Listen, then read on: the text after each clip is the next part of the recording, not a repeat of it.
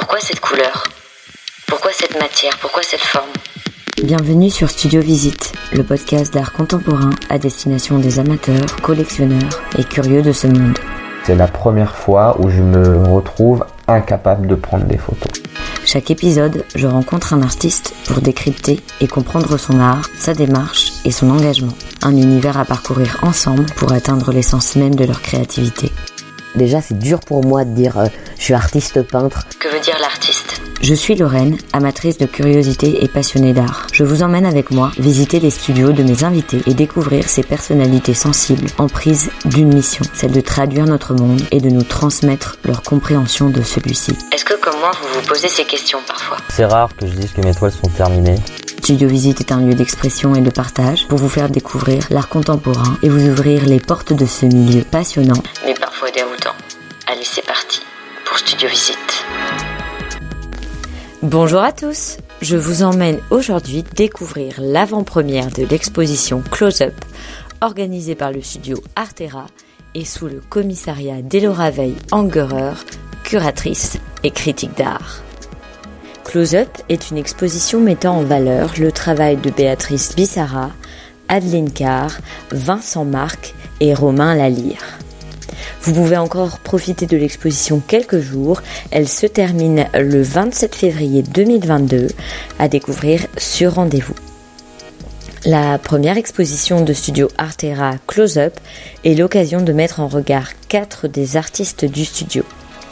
L'exposition rassemble des œuvres sous le thème de l'art et de la magie, s'émancipant de l'analyse académique pour susciter émotion, émerveillement et questionnement. Le studio Artera a été cofondé par deux passionnés, Mathilde Soubi et Giuliano Saldico. Le studio propose aux artistes un accompagnement personnalisé, travaillant main dans la main avec les artistes. Il les accompagne dans le cadre d'expositions, de la vente de leurs œuvres d'art et d'autres collaborations.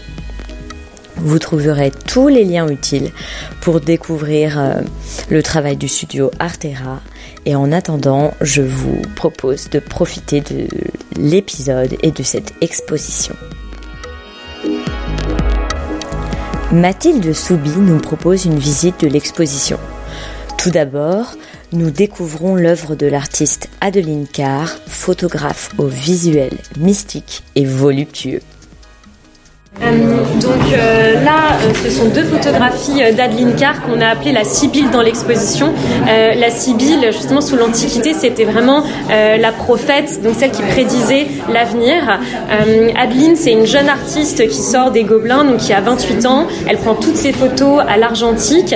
Et en fait, on les a mis en première dans l'exposition parce que ça questionne vraiment ce qu'une œuvre d'art nous laisse avoir. C'est-à-dire que quand on voit la photo, il y a un aspect très coloré, presque donc un monde qui nous attire. Mais quand on passe du temps devant la photo, on se rend compte finalement que cette terre paraît peut-être un peu hostile, qu'on ne sait pas tout à fait où on est, on ne sait pas si on est sur Terre, si on est sur une autre planète, si c'est après la vie des hommes, si c'est avant. Euh, donc voilà, il y a plein de questions euh, qui sont soulevées euh, par cette photographie. et puis bon, au-delà de ça, c'est des photos qui sont particulièrement esthétiques et on était ravis d'ouvrir l'exposition avec celle-ci. Et il y en a une autre d'Adeline en fait qui est dans l'entrée. Je ne sais pas si vous l'avez vue. Ouais. Je vous emmène. Donc là, c'est vraiment une œuvre, et c'était euh, vraiment pour euh, illustrer un petit peu ce couloir euh, dans le showroom qui est un peu le sas avant de rentrer dans un nouveau monde. Et ça peut aussi être voilà le mythe de la caverne. voilà, en tout cas, c'est on vous fait pénétrer dans une aventure à travers cette exposition. Par la suite, Mathilde nous emmène découvrir l'œuvre de l'artiste Vincent Marc, photographe dont certaines photographies sont sur boîtier lumineux, offrant un univers silencieux et intrigant.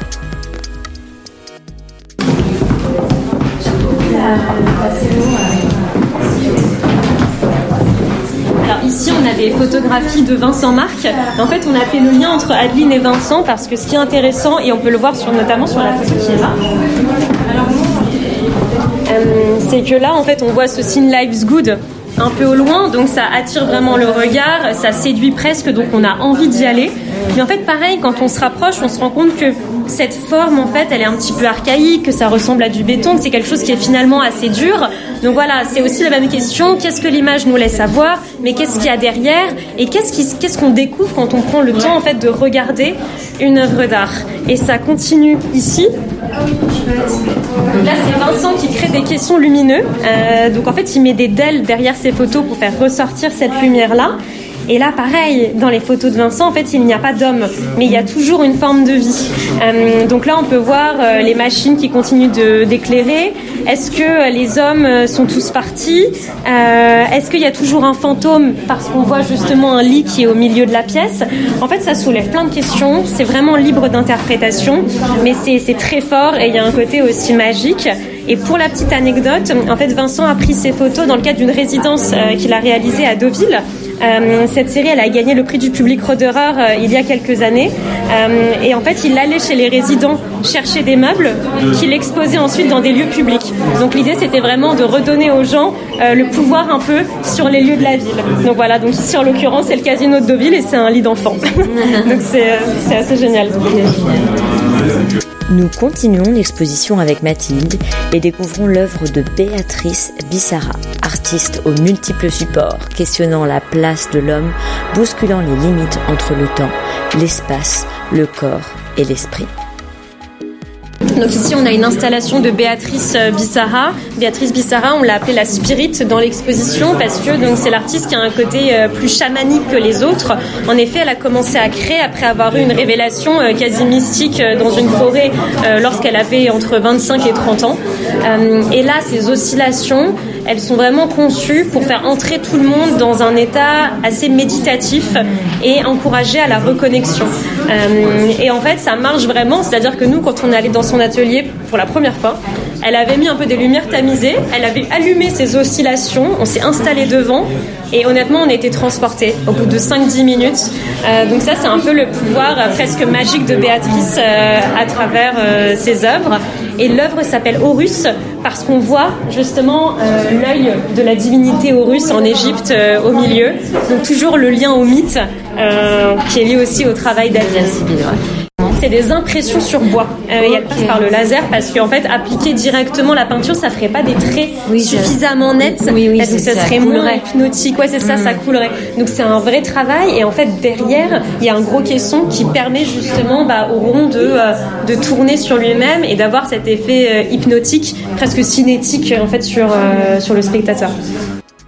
Enfin, la visite se termine par l'œuvre de Romain Lalire, magicien et artiste pluridisciplinaire aux œuvres mêlant réel et irréel. Donc là, c'est un peu une des œuvres qui est le centre de l'exposition, qui est d'un artiste qui nous a rejoint qui s'appelle Romain Lalire. Donc il a rejoint l'agence euh, il y a quelques mois. Et en fait, Romain est un ancien magicien. Donc euh, vraiment pendant sa vie, vraiment ça, ça a été son quotidien. Et il est devenu artiste il y a quelques années.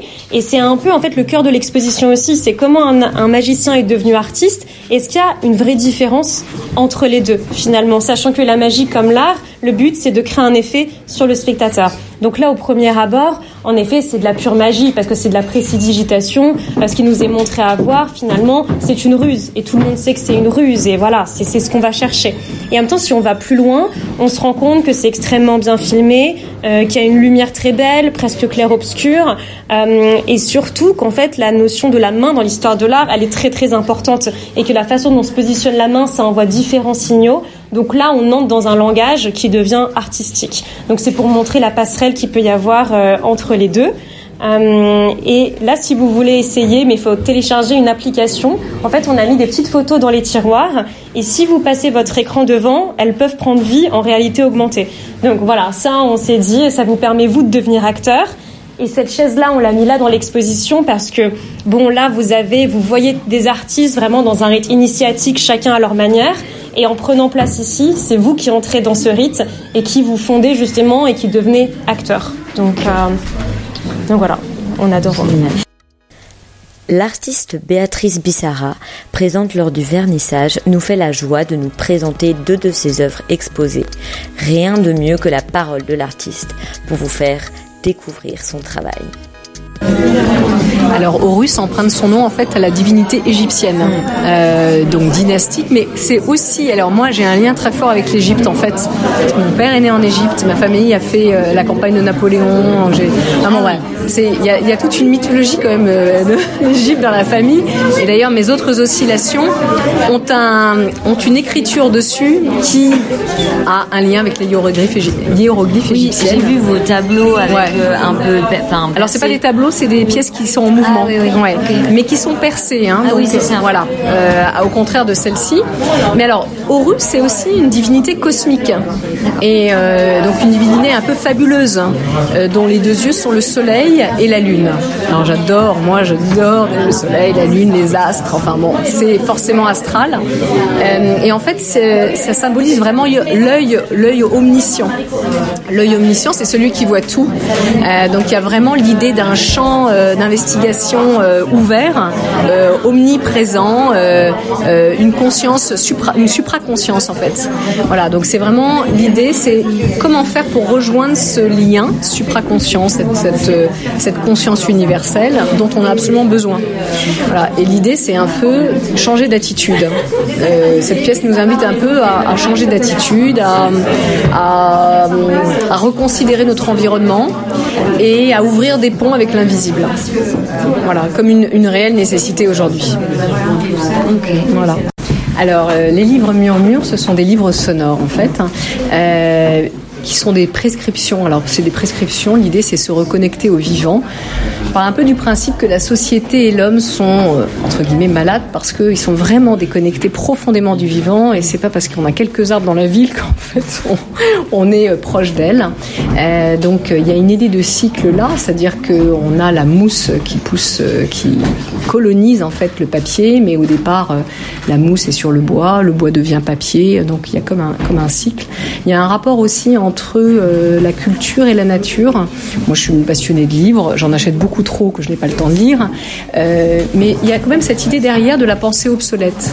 Certaines pensées peuvent survivre pendant des siècles, mais il y a des pensées qui deviennent obsolètes hein, et qui n'ont plus aucun sens à une autre époque. Donc l'idée, je voilà, je découpe des, des livres pour dire bon ben cette pensée euh, voilà n'a plus cours, alors qu'au contraire la, La nature, nature. Elle est euh, permanente, elle est extraordinaire et elle est toujours vraie. Elle est vraie à chaque instant et ça c'est absolument extraordinaire. Donc il y a beaucoup de, de respiration dans les livres, des textes, des, soit des poèmes assez anciens, soit des textes que j'écris. Pas dans celui-ci, il n'y a pas de texte que j'ai écrit.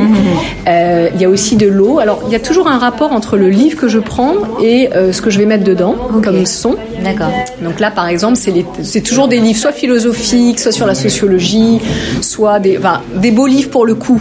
Il y a encore une ambivalence que, bon, euh, voilà, je, finalement, euh, je pense de la pensée obsolète, mais là, c'est pas, c'est pas des textes obsolètes justement. Euh, et là, les tristes d'Ovide, je parle quelque part de l'exil d'Ovide qui a dû quitter Rome. Il a, voilà, on l'a envoyé en bateau, donc il est meurtri, il est loin des siens, etc. Donc il y, a- il y aura des sons d'eau notamment. Mais en fait, je parle quelque part de l'exil de l'homme. Il est lui-même en exil parce qu'il est loin de la nature, il le sait pas. Mais en fait, il est quand même très loin de la nature. Et euh, il y a aussi cette idée de la mousse qui sommeille, parce qu'en fait, la mousse ne meurt jamais. C'est étonnant, mais ça ne meurt jamais complètement. Là, en plus, elle est collée de manière naturelle. Donc en fait, euh, elle, elle va bien sûr évoluer dans les couleurs, etc. Mais euh, on va pas l'arroser non plus, il n'y a pas besoin. Mais voilà, elle va, euh, elle, elle va normalement continuer d'être, avoir un aspect de mousse sans, sans aucun Et problème. collé avec quoi? Euh, c'est une mousse que je fais avec euh, de la farine, euh, enfin voilà, une mousse naturelle, ouais, ouais, une mousse maison. Ok. Recette euh, de grand-mère, quoi. Ouais, voilà, une recette de grand-mère. Et comme ça, il n'y a aucun oxyde, il n'y a pas de, y a, y a pas de, de choses qui risquent d'a- d'altérer dans le temps. C'est collé sur du liège, puis sur le, puis sur le papier. Ok. Voilà. Et, et en fait, j'adore, en fait, l'idée qu'on on se penche. Alors, on doit se pencher. Et en fait, j'avais pas prévu qu'avec les échos, on, on, on, on- on- voilà, on n'entend pas bien ce que j'ai mis peu fort. Et c'est vrai que on est plutôt, c'est mieux dans le silence. On s'approche et on entend. Mais Et du coup, on a une relation un peu physique aussi. ah oui, coup, oui, oui, il faut se pencher. Bon, on est forcément interpellé, on voit qu'il y a quelque chose, on se dit, bon, bah, il, y a- il y a- il semble qu'il y ait quelque chose. On regarde comme ça, voilà, il y a des haut-parleurs derrière, il y a tout un système sonore qui se met en route dès qu'on s'approche. Trop bien. Bah, merci, beaucoup pour cette explication. Merci. Je termine cette passionnante visite en compagnie de l'artiste Adeline Carr qui me fait le plaisir de me présenter une de ses photographies. Alors, donc euh, ces quatre tirages qui sont présentés, c'est une série qui s'appelle Aito Je brûle. Et donc c'est une série où j'ai mis en scène un monde en pleine évaporation, un peu euh, comme un paysage mental. Et je me suis servi de cette mise en scène euh, pour parler d'une expérience que j'ai vécue quand j'étais adolescente, qui s'appelle la déréalisation. Donc la déréalisation, c'est un trouble dissociatif psychologique qui vous fait ressentir euh, comme si vous étiez euh, séparé de votre corps, de l'environnement. Enfin, ça peut avoir plein d'effets différents. Moi, j'avais l'impression d'avoir euh, constamment un voile ou un mur qui me séparait de, de l'environnement. Voilà je me, suis servi de ces paysages euh, volcaniques, euh, un peu lunaires, pour euh, parler de ces ressentis à travers la perte d'échelle, la, disparition, l'effacement. Mais voilà, au-delà de, ce détachement au monde, chacun peut y lire une histoire à travers ces paysages. Et voilà, chacun voit ce qu'il veut. Et à chaque fois, tu mets un, élément humain. Là, je vois. pas toujours. J'ai beaucoup de. C'est une alternance entre paysages vaporeux et euh, une présence humaine pour euh, voilà, montrer la différence euh, face à l'immensité du paysage. Des fois, voilà, un, rapport à un rapport d'échelle à chaque fois. Ce que j'aime bien. bien, super intéressant. Merci beaucoup. Merci beaucoup d'avoir écouté cet épisode. J'espère que vous avez passé un bon moment. N'oubliez pas de mettre des commentaires et 5 étoiles sur Apple Podcast pour faire découvrir Studio Visite à vos amis et vos proches. Rendez-vous également sur Instagram pour retrouver toutes les notes et références. Vous pouvez aussi partager l'épisode à vos proches ou sur vos réseaux. Pensez bien nous identifier. Je vous souhaite une journée pleine de beauté et à bientôt sur Studio Visite.